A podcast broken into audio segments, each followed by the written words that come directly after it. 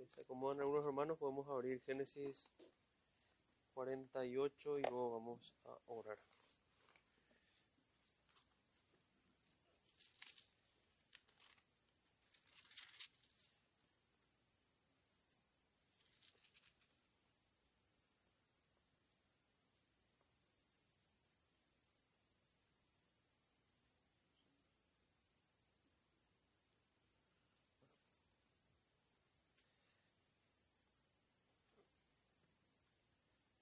Oremos, hermanos, que el Señor nos acompañe en este tiempo. Amado Señor, Padre nuestro, te damos las gracias por este día y te rogamos nuevamente, Señor, que nos, nos acompañes. Te damos las gracias por este tiempo, te damos las gracias por tu palabra, que brille delante de nuestros ojos, que podamos ser capaces todos de recibir tus exhortaciones y de recibir el aliento que tienes para todos aquellos que te temen. Te pedimos, Señor, que, que estas meditaciones, por medio de la predicación, las recibamos acercándonos a tu palabra, buscando oír tu voz principalmente, Señor. Te rogamos esto, que nos guíes, que nos acompañes. Nos encomendamos a ti en el nombre de Jesucristo, tu Hijo, nuestro Señor Jesucristo. Amén. Amén.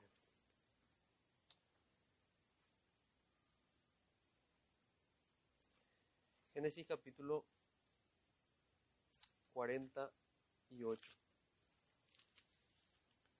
Génesis capítulo 48. Versículo 1. Sucedió después de estas cosas que dijeron a José, He aquí tu padre está enfermo. Y él tomó consigo a sus dos hijos Manasés y Efraín. Y se le hizo saber a Jacob diciendo, He aquí tu hijo José viene a ti. Entonces se esforzó Israel y se sentó sobre la cama. Y dijo a José, El Dios omnipotente me apareció en luz en la tierra de Canaán y me bendijo. Y me dijo, He aquí, yo te haré crecer y te multiplicaré y te pondré por estirpe de naciones y daré esta tierra a tu descendencia después de ti por heredad perpetua. Y ahora tus dos hijos, Efraín y Manasés, que te nacieron en la tierra de Egipto, antes que viniese a ti a la tierra de Egipto, míos son, como Rubén y Simeón, serán míos. Y los que después de ellos has engendrado serán tuyos, por el nombre de los hermanos serán llamados en sus heredades. Porque cuando yo venía de Padán Aram, se me murió Raquel en la tierra de Canaán, en el camino como media legua de, tierra, viniendo a Éfrata, y la sepulté allí en el camino de Éfrata, que es Belén. Y vio Israel los hijos de José, y dijo, ¿quiénes son estos? Y respondió José a su padre, son mis hijos que Dios me ha dado aquí. Y él dijo, acércalos ahora a mí y los bendeciré. Y los ojos de Israel estaban tan agravados por la vejez que no podía ver. Les hizo pues acercarse a él, y él les besó y les abrazó. Y dijo Israel a José, no pensaba yo ver tu rostro, y he aquí Dios me ha hecho ver también a tu descendencia. Entonces José los sacó de entre sus rodillas y se inclinó a tierra. Y los tomó José a ambos, Efraín a su derecha, a la izquierda de Israel, y Manasés a su izquierda, a la derecha de Israel, y los acercó a él. Entonces Israel extendió su mano derecha y la puso sobre la cabeza de Efraín, que era el menor, y su mano izquierda sobre la cabeza de Manasés, colocando así sus manos al, al, al, al adrede, perdón, aunque Manasés era el primogénito.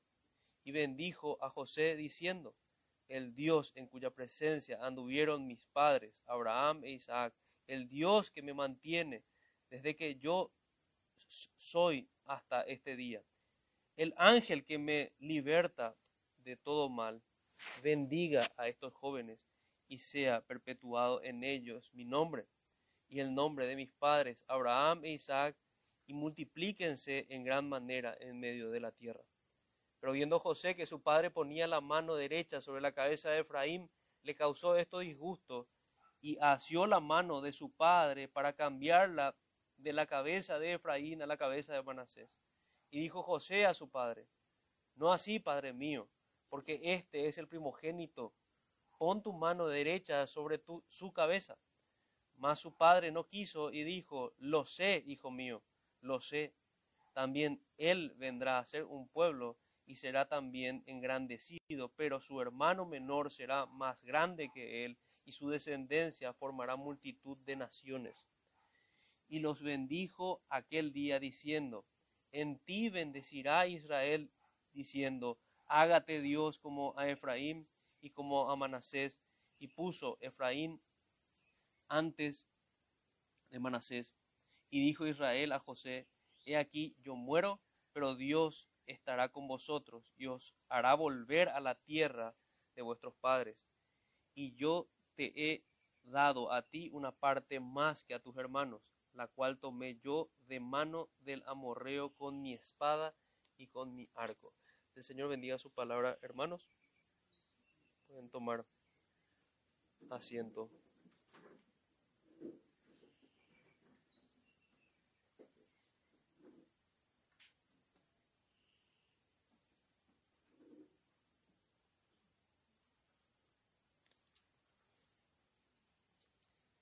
No sé si todos conocen la, historia de, de Policarpo. Quisiera que tomemos un poco esto en mente, porque el, pasaje nos, nos invita a ver a un hombre anciano, esa es la imagen que tenemos en el pasaje, ya a punto de morir. Eh, la imaginación podría llevarnos a, a estar en ese lecho, en esa, viendo a ese anciano, viendo a ese hijo, viendo a esos nietos reunidos en ese, en ese contexto solemne, viendo de cara la muerte. Y me pareció apropiado, así lo vi que lo hizo también un hermano predicando este mismo texto, hacer referencia a cómo los hermanos hablan en el lecho del dolor, cómo los hermanos hablan, cuáles son las últimas palabras de los, de los cristianos, con qué solemnidad hablan, a diferencia de los impíos, que dicen locuras y desvaríos. Fíjense lo que dice Policarpo, y les hago una introducción. Cuando Policarpo supo que lo buscaban para matarle, tomó fuerza y prefirió permanecer en la ciudad en su casa junto a, unos pocos amigos. Se dedicó a orar por todos los hombres y según escribe Eusebio, tuvo una visión en la cual vio una almohada bajo su cabeza que estaba en fuego. Según dice la historia, Policarpo se levantó y le dijo a sus amigos, debo ser quemado vivo. Cuando supo que los romanos habían descubierto dónde se encontraba, huyó a otra casa, pero los romanos tomaron a uno de sus sirvientes, quien después de haberlo torturado, les reveló toda dónde estaba Policarpo. Luego fue comandado por los romanos que una vez que lo encontraron fuera llevado al, lo llevaron al estadio. Los romanos encuentran la casa en donde estaba el anciano Policarpo quien para este momento tenía 86 años de edad. Oyendo que los hombres estaban fuera de su casa, Policarpo bajó y habló con los hombres que le dejaran orar por una hora. Los hombres, viendo al anciano, se lo permitieron, por lo que Policarpo ordenó que les dieran de beber y comer. Podemos ya ver la prioridad que tiene la oración para los hombres de fe, para los verdaderos cristianos. Es una prioridad. Luego lo tomaron, lo montaron en un asno y lo llevaron a la ciudad. Herodes, el jerarca, y su, y su padre Nesetes intentaron persuadirlo diciendo, ¿qué mal hay en decir Señor César y sacrificar además a las demás ceremonias observadas en tales ocasiones? Según dice la historia, Policarpo cayó al principio y luego dijo, yo no voy a seguir su consejo. Los hombres viendo que no lo podían persuadir, lo maltrataron y cuando intentaban con violencia hacerlo entrar en el carruaje, le dislocaron la pierna a Policarpo. Cuando fue llevado al estadio, el procónsul lo interrogó y le urgió a negar a Cristo y jurar por la fortuna de, de César. Policarpo levantó sus manos al cielo y dijo, fuera con los ateos. El procónsul insistió que si negaba a Cristo, lo, podría, lo pondría en libertad. Pero Policarpo dice su frase célebre, 86 años le he servido a él y él nunca me ha hecho daño. ¿Cómo entonces yo podré blasfemar a mi rey y mi salvador? Escúchame declarar con fuerza, yo soy un cristiano. Y si tú deseas aprender qué son las doctrinas del cristianismo, asígname un día y las escucharás. A ti he pensado correcto ofrecer testimonio de mi fe, pues somos enseñados que debemos honrar a los poderes y autoridades que han sido ordenados por Dios. Qué linda instrucción, ¿no? Hago una pequeña pausa también allí dentro de, esta bella historia de Policarpo. Esa es la forma de honrar a los a las autoridades, principalmente predicando la palabra, orando por ellos. Pero hoy tenemos gente que pretende honrar a las autoridades callando el evangelio. El procónsul entonces viendo la fe de Policarpo, le amenazó con lanzarlo a las bestias. Policarpo le respondió, llámalas, pues no estamos acostumbrados a arrepentirnos de lo que es bueno para aceptar aquello que es malo. De nuevo el procónsul le amenazó con lanzarlo al fuego. La increíble respuesta de este gran cristiano fue, tú me amenazas con fuego que quema por una hora y luego al poco tiempo se extingue pero eres ignorante del fuego del juicio por venir y del castigo eterno reservado para los impíos. Pero ¿por qué te retrasas? Trae lo que deseas. La multitud que se encontraba en el estadio para presenciar el juicio gritaba que soltaran a las bestias cuando supieron que no se podía, debido a que fueron usados en un espectáculo anterior, quizá para matar más cristianos. Gritaron a una, quémenlo vivo, quémenlo vivo. Los guardas se apresuraron a juntar leña y pusieron a Policarpo en, medio de ella y le amarraron. Policarpo, según escribe Eusebio, hace la siguiente oración. Oh Dios Todopoderoso, Padre de tu amado y bendito Hijo Jesucristo, por quien hemos recibido tu conocimiento, el Dios de ángeles y poderes y de toda criatura de toda la raza de justos que viven ante ti. Yo te doy gracias de que me has contado apto para este día y esta hora, de que pueda tener parte en tu número de mártires, en la copa de tu Cristo, para resurrección a la vida eterna, tanto de alma y cuerpo, a través de la incorrupción impartida por el Espíritu Santo, entre los cuales yo seré aceptado en este día ante ti como un sacrificio gordo y aceptable, de acuerdo a ti, el siempre verdadero Dios que ha ordenado, revelado de antemano y que ha cumplido. Por tanto, también te alabo por todas las cosas, te bendigo, te glorifico, igual que a Jesucristo, tu amado Hijo, con quien tú y el Espíritu Santo tienen gloria tanto ahora como en todas las eras. Amén. Cuando pronunció las, la última palabra, los guardas encendieron el fuego, pero fueron testigos de un milagro cuando el fuego no le hizo daño a Policarpo, que crecía alrededor del anciano, pero no le tocaba. Cuando los hombres se dieron cuenta que el fuego no le hacía daño, ordenaron a uno de los guardas a que fuera con una lanza y lo traspasara con lo que asesinaron a Policarpo, luego quemaron su cuerpo. Y Dios nos permita ser de estos valientes y no cobardes que dan este tipo de testimonios antes de morir. Esto es una gracia, así como Él expresa en su oración. Hermanos, también es el testimonio aquí de Jacob, o más bien podríamos decir de Israel. El Señor nos permite ver las últimas palabras de Jacob en estos últimos capítulos. Ya en el capítulo anterior habíamos visto que él disponía y solemnemente con su hijo qué hacer con su cuerpo.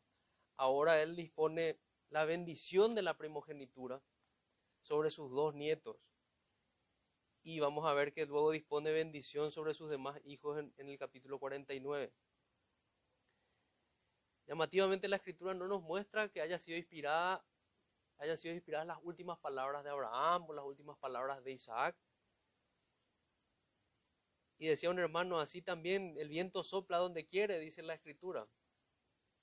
El Señor ha decidido que las últimas palabras de Israel sean inspiradas. Las últimas palabras de Israel. Y hago énfasis en esto. El Señor cambia el nombre. En el momento que Él pasa ese evento, en ese encuentro con Dios, Dios le pone por nombre Israel. Y eso nos recuerda también ese símbolo que tenemos, ese símbolo cristiano que tenemos del bautismo, que representa que pasamos de una vida vieja a una vida nueva. El mismo libro de Apocalipsis nos, nos recuerda que hay un nuevo nombre para cada uno de los, de los cristianos, así como Jacob, que pasa a ser Israel, así como Abraham, que pasa a ser Abraham. Es más bien una señal de que hay un cambio verdadero en todo creyente. Entonces, hermanos, sabiendo que vamos a reflexionar en, esta solemne realidad de la muerte, esta solemne realidad de ver la vida delante de Dios, de pensar en cómo nosotros terminaremos nuestros días, deberíamos preguntarnos y orar también que Dios nos conceda terminar como sus santos que le temen como Israel o como Policarpo que leímos recién. El título en esta tarde es Últimas palabras de Israel y la primogenitura a los hijos de José. Vamos a ver rápidamente en, en cinco puntos. Esto me va a obligar a avanzar rápidamente el pasaje. En primer lugar vemos la adopción el pasaje parece difícil porque tiene un, evento de, Israel cambiando de manos y nosotros no entendemos por qué, el mismo José no entendía por qué. Pero luego de, concluir el sermón vamos a tener mucho más claro todo. Entonces, en primer lugar vemos la, la adopción, entonces veamos los primeros, los primeros versículos. Sucedió después de estas cosas que dijeron a José, y aquí tu padre está enfermo, y él tomó consigo a sus dos hijos Manasés y Efraín, y se le hizo saber a Jacob, diciendo, he aquí, tu hijo José viene a ti. Entonces se esforzó Israel y se sentó sobre la cama. Entonces vemos que llega una noticia a José que estaba enfermo, una enfermedad viendo el original, está enfermo no es cualquier enfermedad, es una enfermedad de, anciano, una enfermedad de muerte. Está moribundo, prácticamente es el mensaje. Y él toma consigo a sus hijos, Manasés y Efraín. La escritura no nos da más detalles si José sabía que, que, Jacob iba a bendecir a su hijo en su lugar. Si sabemos que no sabía que iba a bendecir especialmente a Efraín, pero alguna información tenía José de que era necesario que esta bendición de primogenitura se dé. Algo habrá conversado, podemos pensar con su padre, o tal vez no, o tal vez ambos, inspirados por Dios, acudieron a ese llamado. José va y lleva a sus hijos. Y el versículo 2 nos dice, y se le hizo saber a Jacob Jacob también tiene noticias de que José va con sus dos hijos. Y he aquí, tu hijo José viene a ti. Entonces se esforzó Israel y se sentó sobre la cama. Un Israel anciano, debilitado, toma fuerza con la visita de su, de su hijo. Se sienta y espera a su hijo. Se fortalece luego de esta noticia. Y dijo, y dijo a José, el Dios omnipotente me apareció, y esto ya es luego del, luego del encuentro. Antes de ir ya las palabras de José, quería, quería que veamos juntos unas, unas referencias bastante eh, llamativas con, con, relación a este, a este capítulo. En Oseas tenemos lo siguiente. Oseas capítulo 12, versículo 3 al 5. En el seno materno tomó por el calcañar, calcañar a su hermano y con poder venció al ángel. Venció al ángel y prevaleció, lloró y le rogó. En Betel le halló y allí habló con nosotros. Mas Jehová es Dios de los ejércitos, Jehová es su nombre. Jehová es su nombre. Esa referencia nos sirve para el versículo que sigue, cuando él empieza a narrar la historia y empieza desde allí, empieza a contar de alguna manera el testimonio de vida de conocer al Señor. Se le hizo saber a Jacob diciendo, he aquí, pero en versículo 3, y dijo a José, el Dios omnipotente me apareció en luz en la tierra de Canaán y me bendijo y me dijo, y aquí entendamos que luz era el nombre que tenía antes el lugar y que él le, le pone por nombre Betel. Y este pasaje también es muy importante, Hebreos 11:21, que nos lleva a replantearnos qué es lo que la escritura subraya como el acto heroico de fe en Israel. Tal vez no, nos, no todos habremos, habremos subrayado esto o nos habremos dado cuenta de esto. En Hebreos capítulo 11, el capítulo de los héroes de la fe, no menciona y la fe de, de Israel sobresaliente por haber luchado con el ángel. Menciona este pasaje. Dice Hebreos 11, 21. Por la fe Jacob al morir bendijo a cada uno de los hijos de José y adoró apoyado sobre el extremo de su bordón. Eso es lo que hizo por la fe. Y vayamos a, Hebreos, ¿sí?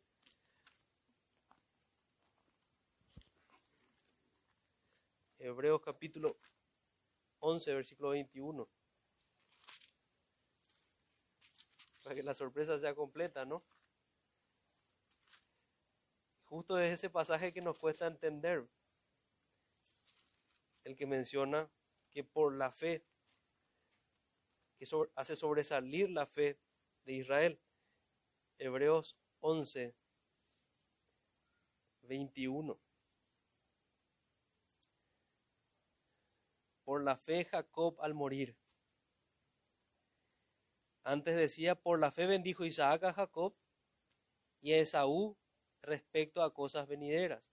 Por la fe Jacob al morir bendijo a, a cada uno de los hijos de José y adoró apoyado sobre el extremo de su bordón. Y luego pasa ya por la fe de José.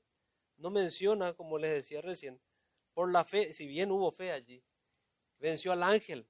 Por la fe Jacob venció al ángel. No, no menciona. Menciona este evento que es muy similar al evento de su padre bendiciendo a Jacob. Por la fe Jacob al morir, bendijo a cada, a, cada uno de los hijos de José y adoró apoyado sobre el extremo de su bordón. Entonces, teniendo este contexto y esta fuerza bíblica sobre este pasaje, leamos desde el versículo 3. Y dijo José, el Dios omnipotente me apareció en luz en la tierra de Canaán y luz entendamos entonces por Betel. Y me bendijo. Y me dijo, he aquí, yo te haré crecer y te multiplicaré y te pondré por estirpe de naciones y daré esta tierra a tu descendencia después de ti por heredad perpetua. Me gustó también comentarios que leía o que escuchaba más precisamente al respecto de, esto. En cierta forma él cuenta su testimonio, cuenta lo que Dios hizo con él. Pero si hacemos un recorrido por las escrituras, cuando el apóstol Pablo, cuando los apóstoles o los profetas hacen esto de contar su historia, más vemos en el apóstol Pablo, por ejemplo, ellos siempre prosiguen a predicar el Evangelio. El testimonio, subrayemos en un contexto actual para nosotros, no es el Evangelio. Nosotros podemos usar el testimonio, lo que hizo el Señor con nosotros, para hablar del Evangelio para hablar de cómo el Señor Jesucristo ha cambiado nuestra vida. Pero no podemos usar como se usa en la actualidad el testimonio como el mensaje en sí mismo. Eso es un error. Ellos nunca callaron en ese punto. Cuentan el testimonio y luego hablan de la gloria, la gloria de Dios, de su promesa, de su pacto. El énfasis de Israel es aquí el pacto hecho con Abraham la promesa dada a la simiente de Abraham.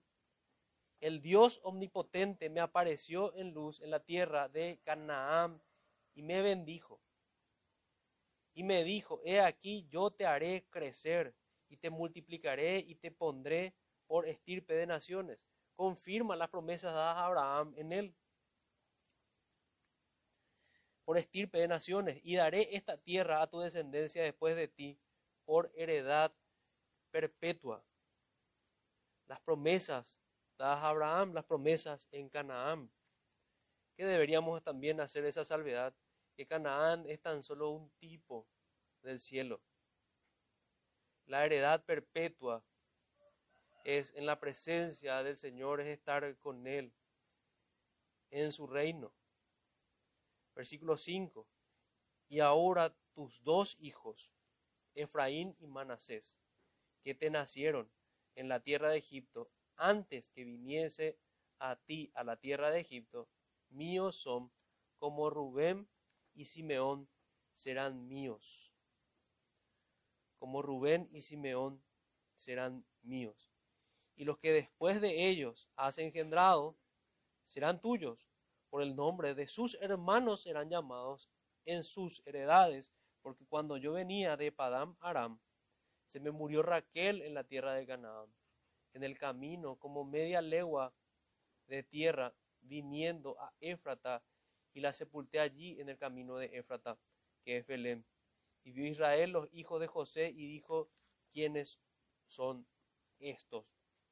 Entonces José, entonces respondió José a su padre, son mis hijos que Dios me ha dado aquí y él dijo, acércalos ahora a mí y los bendeciré. Como un subpunto podríamos tomar como énfasis quiénes son estos. ¿Quiénes son estos? Quiero concentrarme en, esa, en esa explicación de, esa, de esa pregunta.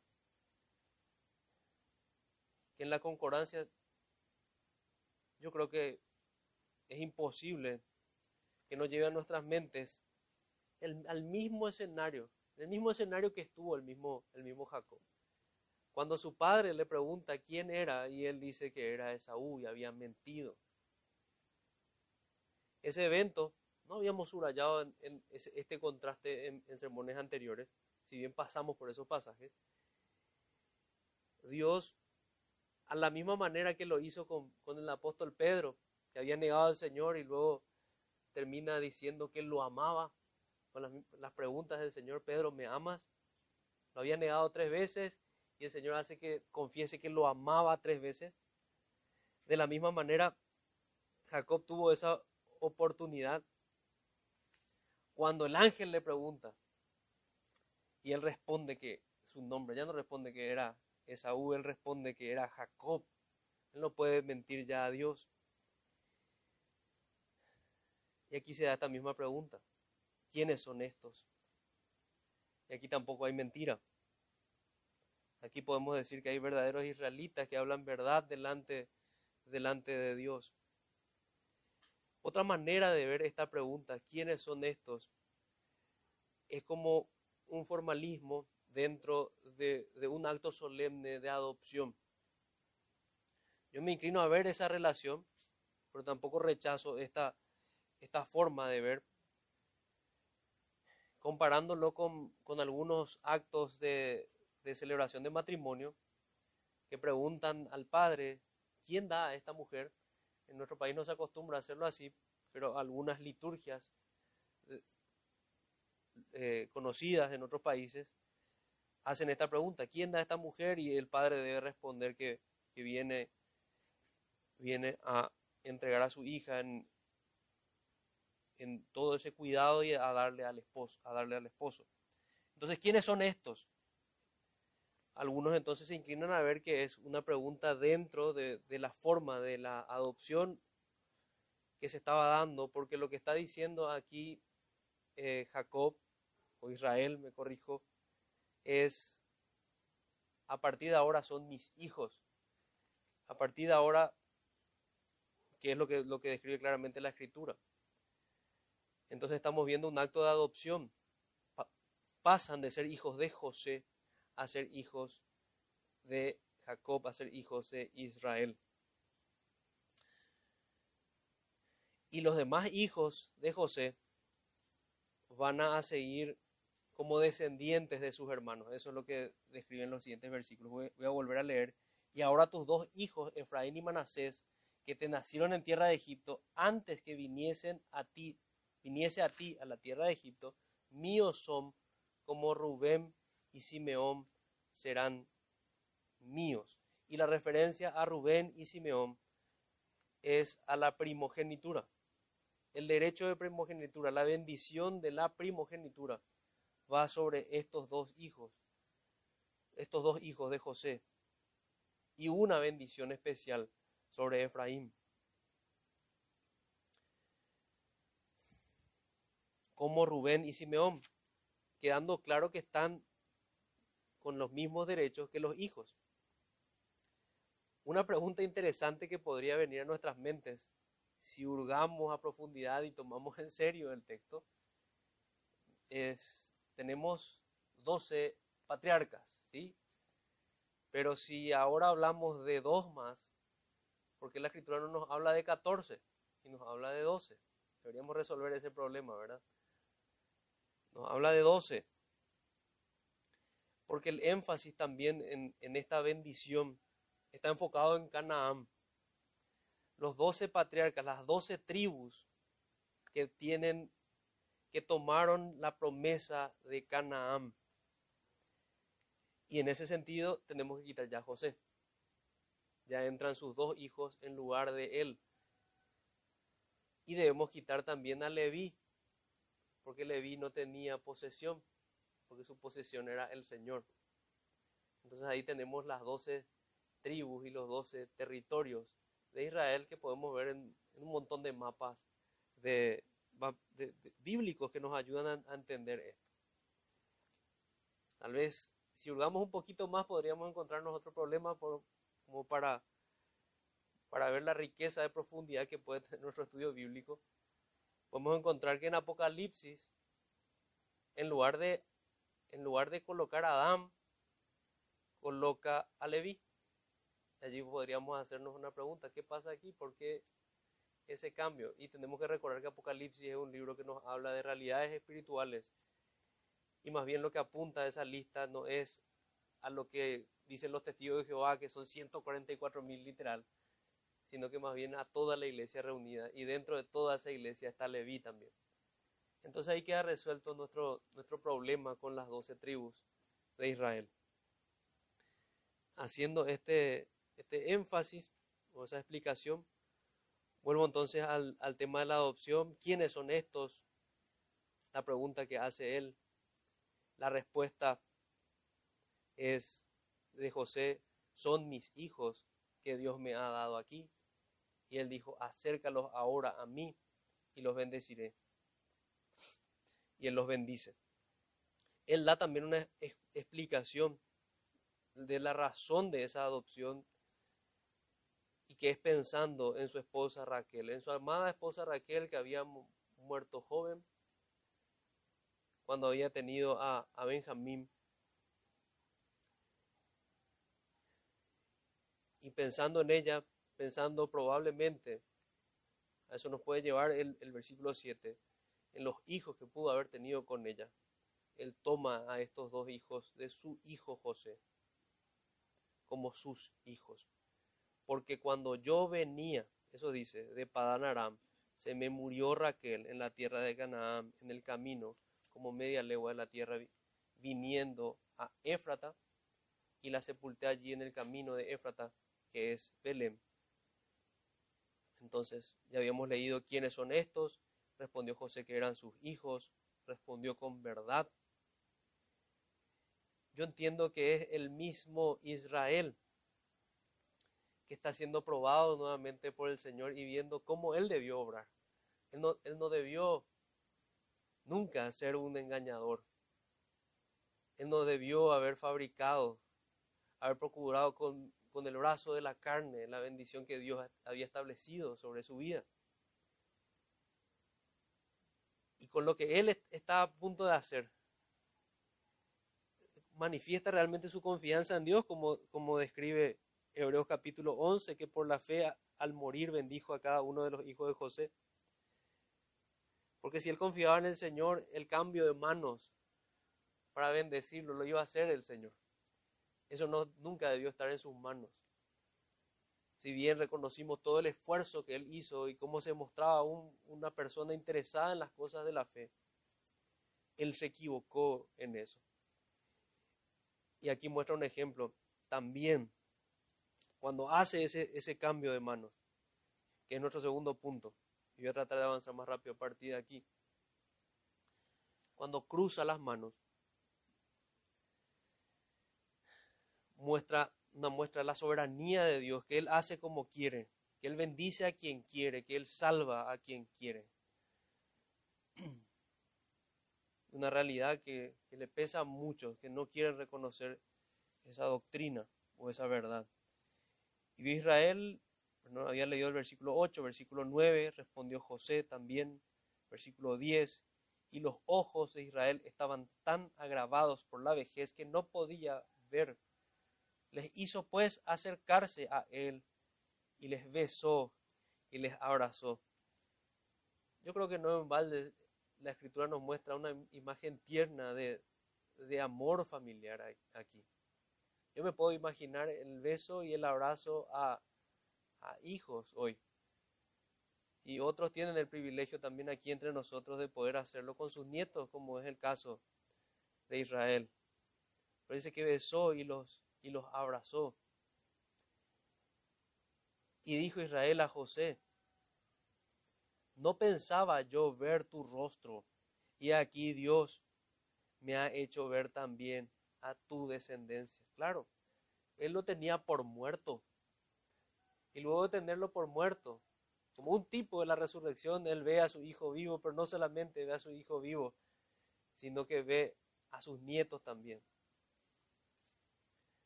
Ve una gran bendición, una bendición mayor a lo que él no se esperaba. Ve a estos dos que pasan ahora a ser sus hijos y los tomó José a ambos, Efraín a su derecha y a la izquierda de Israel, y Manasés a su izquierda, a la derecha de Israel, y los acercó a él. José había preparado todo bien, de manera ordenada. Él toma a su mano izquierda al, al mayor, a Manasés, y a su mano derecha al menor, a Efraín, para que calcen justamente con la respectiva mano derecha de su padre y la mano izquierda de su padre, el menor. Eso es lo que hace naturalmente José, porque así se acostumbraba. El derecho de primogenitura era para el mayor, la bendición principal. Y los tomó José a ambos, Efraín a su derecha, a la izquierda de Israel, y Manasés a su izquierda, a la derecha de Israel, y los acercó a él. Entonces Israel extendió su mano derecha y la puso sobre la cabeza de Efraín, que era el menor. Fíjense el énfasis de la escritura. Era el menor, no tenía él ese derecho. Y su mano izquierda sobre la cabeza de Manasés, colocando así sus manos adrede, aunque Manasés era el primogénito. Y bendijo a José diciendo, y la bendición, si bien tenemos que ser claros con eso, la bendición de la primogenitura es sobre los hijos de José. Y quiero traer claridad en las escrituras con, con primero de Crónicas, capítulo 5, del versículo 1. Fíjense lo que dice. Los hijos de Rubén, primogénito de Israel, porque él era el primogénito. Fíjense, era el primogénito. Mas como violó el lecho de su padre, sus derechos de primogenitura fueron dados a los hijos de José, en plural, a los dos, a los hijos de José, hijo de Israel, y no fue contado por primogénito. No fue contado por primogénito, se refiere a Rubén. Bien que Judá llegó a ser el mayor sobre sus hermanos y el príncipe de ellos, porque sabemos que el, reino viene de ellos, de Judá, más el derecho de primogenitura fue de José. Y eso es palabra del Señor. Eso está en primero de Crónicas, capítulo 5, versículo 1 y 2. El derecho de primogenitura fue sobre José. Entonces, ¿qué podemos entender? Muy parecido es nuestro, nuestro derecho sucesorio. No piensen que nos alejamos mucho en la actualidad. Lo que está pasando realmente acá es que el, escenario que tenemos es su papá sigue pensando, dando gracias al Señor, su hijo estaba vivo. Pero en, este, en esta cuestión de herencia, se pasa algo muy similar a lo que pasa con Cristo y nosotros. Nosotros adquirimos los, los derechos de herencia habiendo fallecido el testador, dice, dice Hebreos. Ellos y hago la comparación con, nuestro derecho. Si, si, hay una herencia de, de unos, hago, hago, el ejemplo claro, si mi padre me deja una herencia y yo muero, la herencia la van a recibir mis hijos. La herencia la van a recibir mis hijos. Si tengo dos o tres hijos, ellos van a si tengo dos o tres hijos, ellos van a entrar en mi lugar. Se dicen derecho como una hijuela más en el lugar de, un hijo. Ellos van a entrar en el lugar de un hijo. Sé que está ocurriendo ahí, pero tal vez nos mantiene despiertos. Entonces eso es lo que está pasando. En lugar de que José reciba la herencia personalmente, la reciben sus hijos, como si él estuviese muerto en nuestro derecho. Por eso el derecho de primogenitura era de José y siendo de José pasa a sus dos hijos. Básicamente ese es el principio que vemos en, las escrituras. Y sea algo llamativo ya aquí, pero ya se da algo llamativo con todas las doce tribus. El Señor ya no, no hizo solamente creyente a uno solo sino que estableció bendición espiritual ya sobre los doce. Y eso lo vemos a lo largo de todas las escrituras, si bien sabemos que la simiente, en muchas aristas que tenemos que subrayar en las escrituras, la simiente específicamente viene de la tribu de Judá, que es Jesucristo. Pero cada cosa debe estar, debe estar en su sitio, debe estar en su, en su lugar. Y así es como va avanzando esta, esta bendición. Y en este punto estamos hablando de esa, de esa primogenitura, que por causa de su pecado, así acusa primero, primero de Crónicas, dejó de ser de Rubén y pasa a ser de José. Y por inspiración de Dios, por voluntad de Dios, por la fe, Israel termina bendiciendo a sus hijos, adoptándolos en lugar de bendecir, en lugar de bendecir a a su hijo José. Entonces este podría ser nuestro siguiente punto, cruzando las manos, que se derecho de primogenitura, es todo lo que estuvimos hablando. Podríamos preguntarnos en comparación y darnos cuenta de que es un patrón que ya sigue las escrituras. Ismael o Isaac. Isaac, el menor. Esaú o Jacob. Jacob, el menor. Una vez más. Rubén o José. José. Y sabemos ahora. Y finalmente, el primer Adán o el postrer Adán. Adán o Cristo. Cristo. La bendición está en Cristo. En realidad este evento, toda esta legislación sobre la primogenitura es todo un, es un gran tipo de la bendición escondida en Jesucristo. La bendición escondida en Cristo. Y muchos tal vez, como pasó, lo vimos a lo largo de varios capítulos, con gran discernimiento espiritual a José, leyendo la providencia, leyendo sueños, pero aquí no estuvo fino, podemos, podríamos decir. Y él se enoja contra su padre. Él no entiende lo que pasa. Piensa que su padre está orando torpemente y su padre responde, no, yo sé bien lo que estoy haciendo. La Biblia dice que se, se enoja.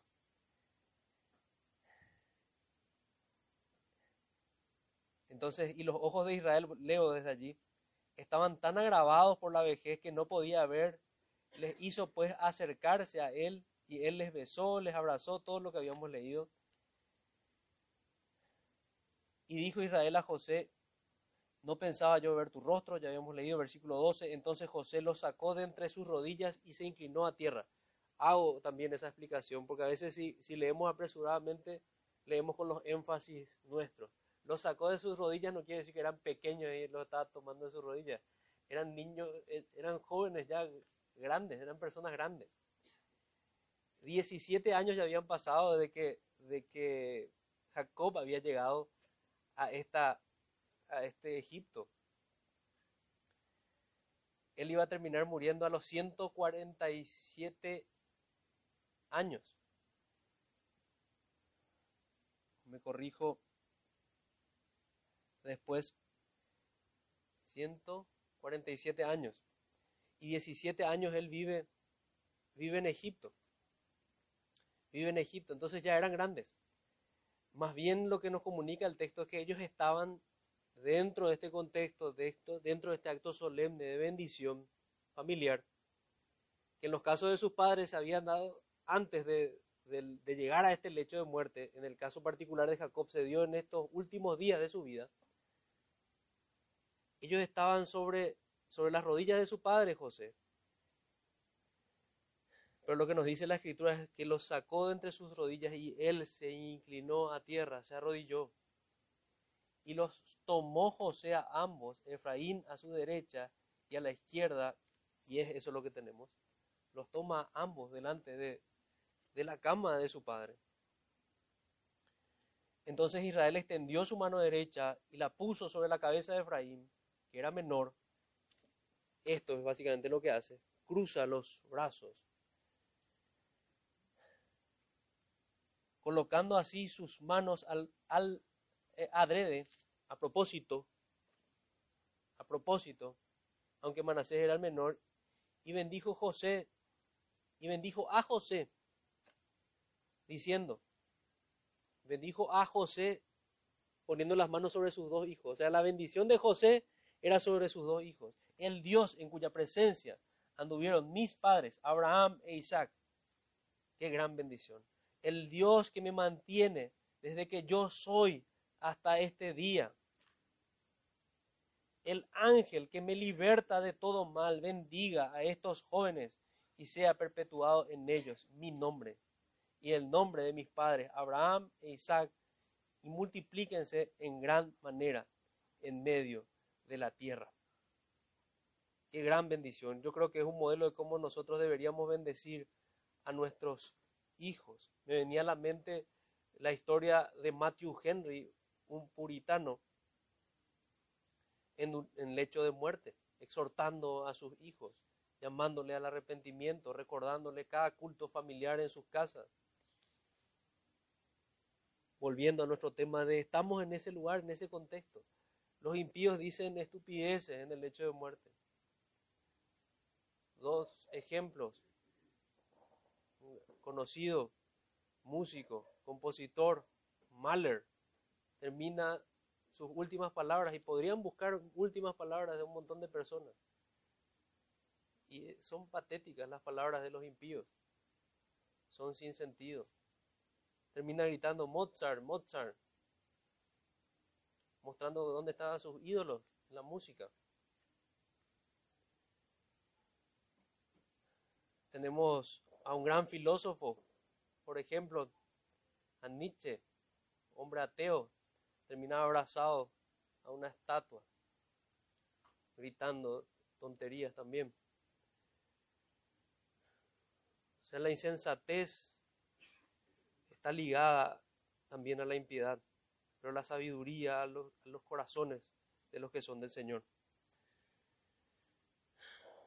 Y esta es la solemnidad que estamos viendo en este lecho de muerte. Bendición, bendice a sus hijos.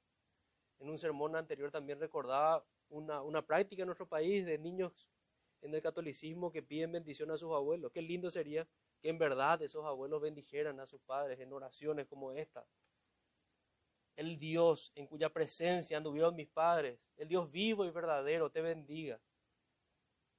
Oh, hijo mío, cómo deseo que andes en los caminos del Señor, es lo que están diciendo.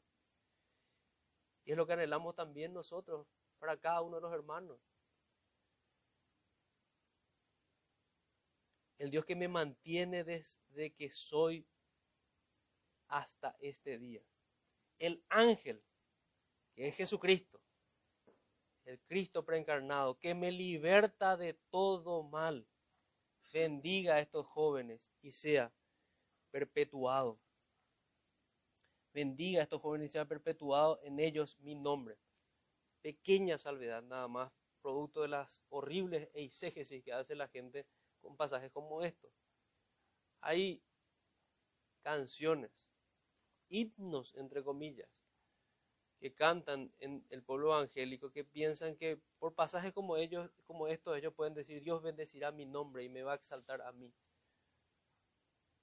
El nombre de estas personas fue exaltado por la fe como una imagen, más bien por el pacto de Dios, porque las apuntaban a las promesas en Cristo no porque sus nombres tengan algo en especial en ellos mismos.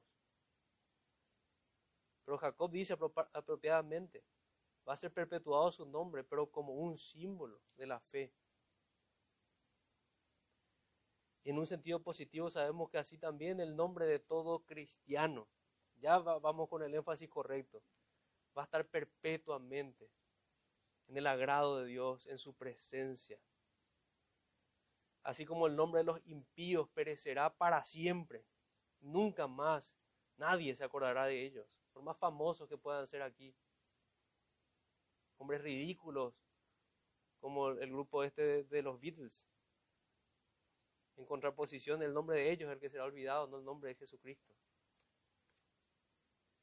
Que es por los siglos de los siglos. Hombres impíos que detienen con injusticia la verdad.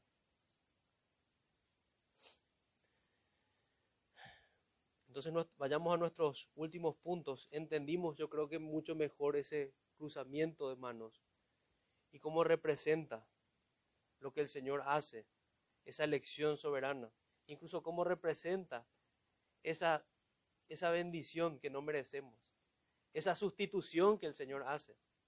La bendición debía ser sobre Cristo. Y esa bendición que es sobre Cristo viene sobre nosotros que Él conquistó para nosotros, porque Él llevó toda nuestra maldición.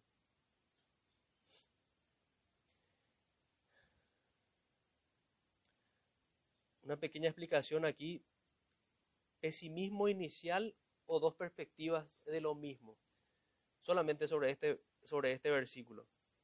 Algunos dicen que al referirse así, el Dios de Abraham, que me sostuvo hasta hoy, que es una manifestación diferente que él había hecho. Mis días han sido malos.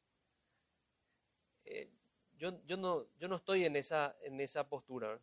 Pero quiero mostrarles nada más que hay hermanos que ven que en el capítulo 47 él se mostraba un pesimista de cómo Dios lo había tratado y luego aquí dice, tiene una visión más espiritual y ve al Señor. Y ve al Señor y ve toda su obra. Yo más bien me inclino a pensar que son dos perspectivas de lo mismo. En una perspectiva terrenal, claro que hay aflicciones y en el mundo tendremos aflicciones y los días son malos aquí y debemos vivir con seriedad. A eso más bien yo me inclino. Y aquí está dando un énfasis del consuelo de todo creyente en medio de esa realidad.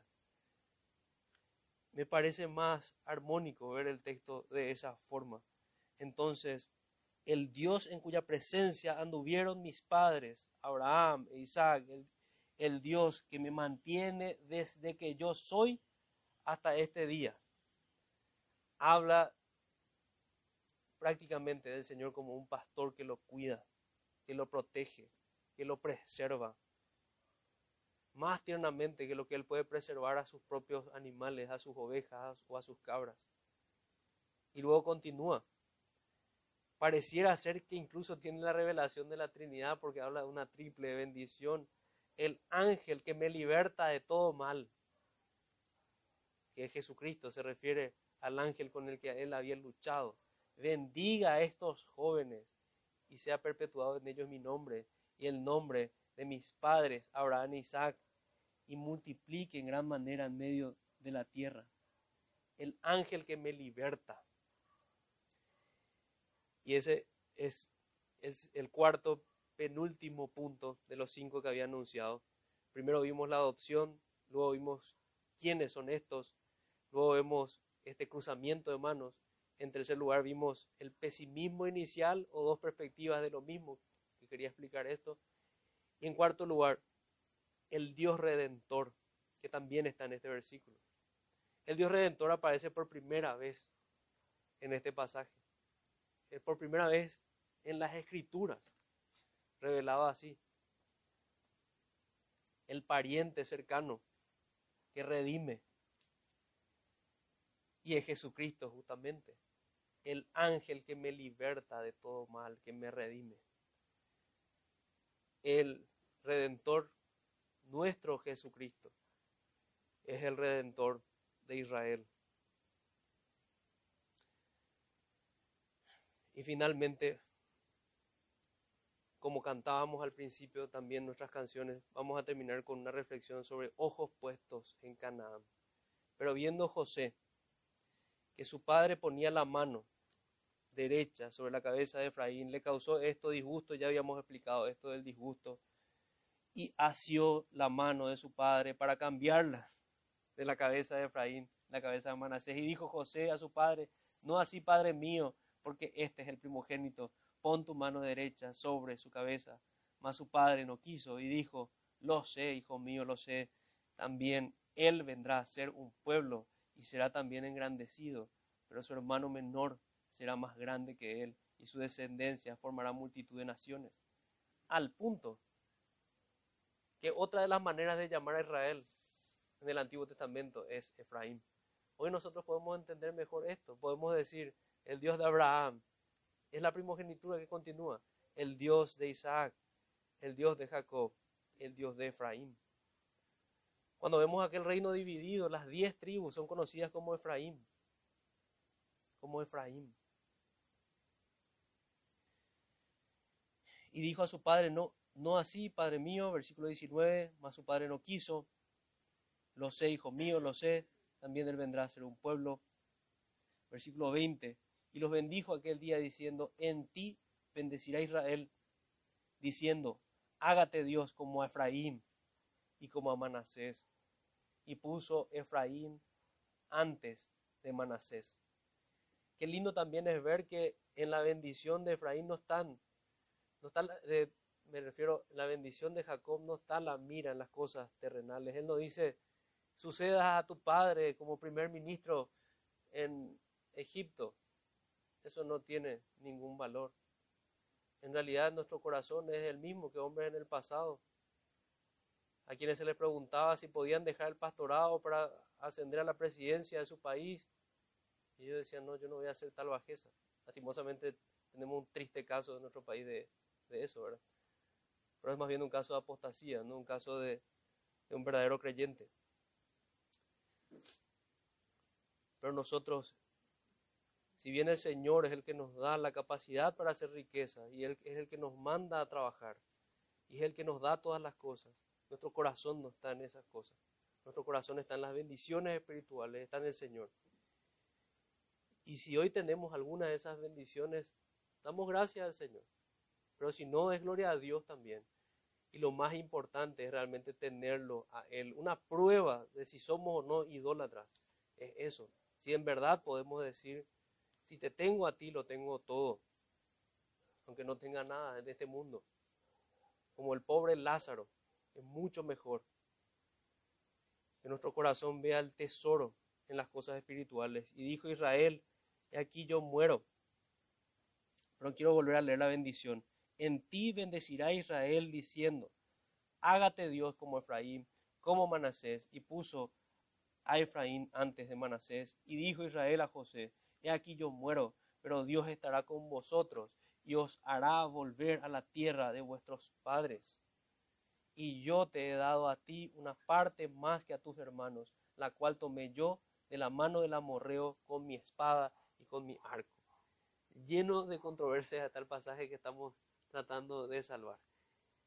La Biblia no nos describe antes ninguna batalla con el amorreo solamente lo tenemos aquí. Sabemos que él compró una tierra del amorreo, pero debemos creer en el testimonio de las escrituras y debemos creer que hubo una batalla con espada y con arco y que fue eso fue lo que le dio en doble porción a José, Jacob.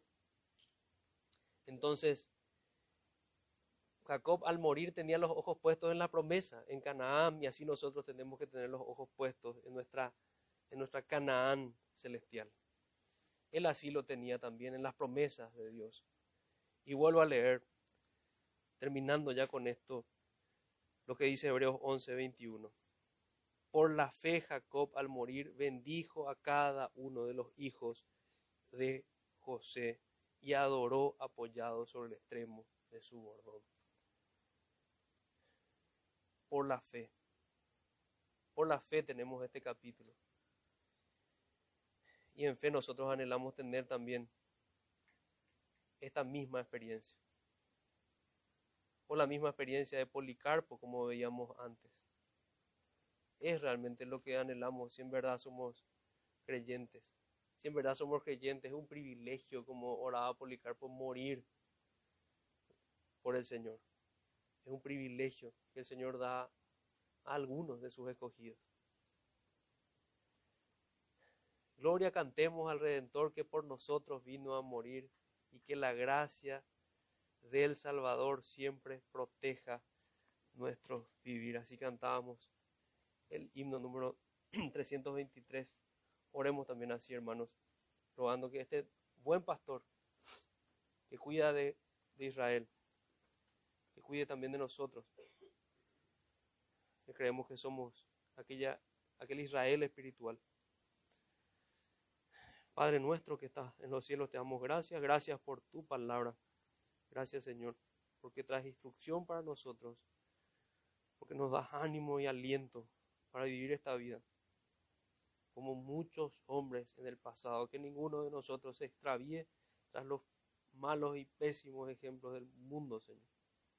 Permítenos ser de los fieles que te temen y que te adoran hasta el final de sus días si son 30, 50, 80 o 90 años o 100 años. Eso solamente tú lo sabes, Señor, pero que podamos nosotros servirte con todo el corazón hasta el último día de nuestras vidas. Permítenos, Señor, ser serios como estos hombres. Permítenos vivir para ti, no para este mundo, ni para nosotros mismos. Te rogamos, Señor, que nos guardes de todos los posibles extravíos terribles formas de apostasía en la que podemos caer si tu mano no nos sostiene. Guarda nuestra alma, Señor, te rogamos. En el nombre de Jesús, nuestro bendito Salvador. Amén.